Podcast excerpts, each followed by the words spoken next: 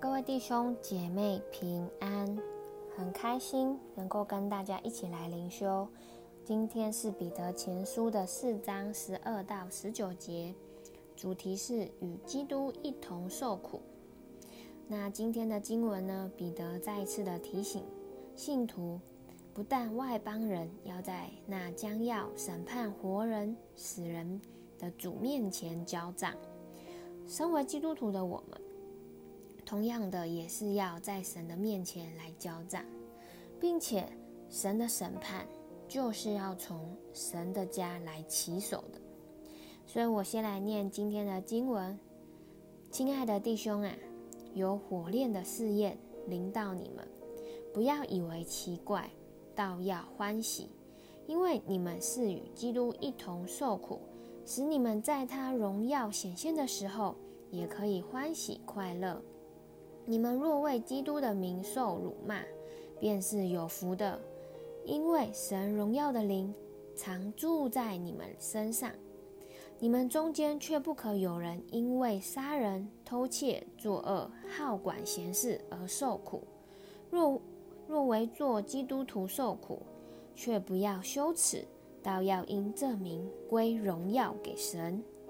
因为时候到了，审判要从神的家起手。若是先从我们起手，那不信从神福音的人将有何等的结局呢？若是一人仅仅得救，那不进，嗯、不前进的和犯罪的人，将有何地可站呢？所以，那照神旨意受苦的人，要一心为善，将自己的灵魂交与那信实的造化之主。好。那首先呢，彼得一开始就劝勉基督徒，我们要与基督一同来受苦。其实与基督一同来受苦，这就是彼得前书的一个主题。所以在经文的一开始就有说到说，有火炼的试验临到你们的时候，你们不要以为奇怪，倒要欢喜。那为什么？我们可以欢喜呢，因为这就是与基督一同受苦的机会。那也如同耶稣在一开始劝勉第一代的使徒的时候，耶稣在马太福音的五章十一到十二节说到说：“人若因我辱骂你们、逼迫你们、捏造各样坏话毁谤你们，你们就有福了，应当欢喜快乐。”因为你们在天上的赏赐是大的，也如同保罗在罗马书的八章十七节说到说的：“如果我们和他一同受苦，也必和他一同得荣耀。”所以彼得在这里说到：“使你们在他荣耀显现的时候，也可以欢喜快乐，与基督一同受苦。”那与基督一同受苦的这个过程呢？也就成为我们将来要交账的一环。所以各位弟兄姐妹，无论神对你的呼召是什么，神感动你去为他做什么，好像真的可能在这个过程里面会有逼迫，会有我们觉得挑战的时候，甚至会有觉得是受苦的时候，甚至我会有人来辱骂我们，来回谤我们，但我们是要欢喜快乐的。因为当我们与基督一同受苦的时候，我们在天上的赏赐就是大的，我们必和耶稣基督一同得荣耀。而另外一方面呢，嗯、在经文里面说到说，呃，不可有人因为杀人、偷窃、作恶、好管闲事而受苦。所以这个意思就是告诉我们，我们基督徒不能仅仅只是为了我得救而感到满足，而是我们要积极的活出圣洁的生活，与神同行的生活。所以，我们能够去竭力的来追求主，竭力的在信仰信仰当中去活出神对我们的呼召，并且在这个过程当中，我们可以经历作为基督徒的受苦，却不羞耻，我们就会可以与神。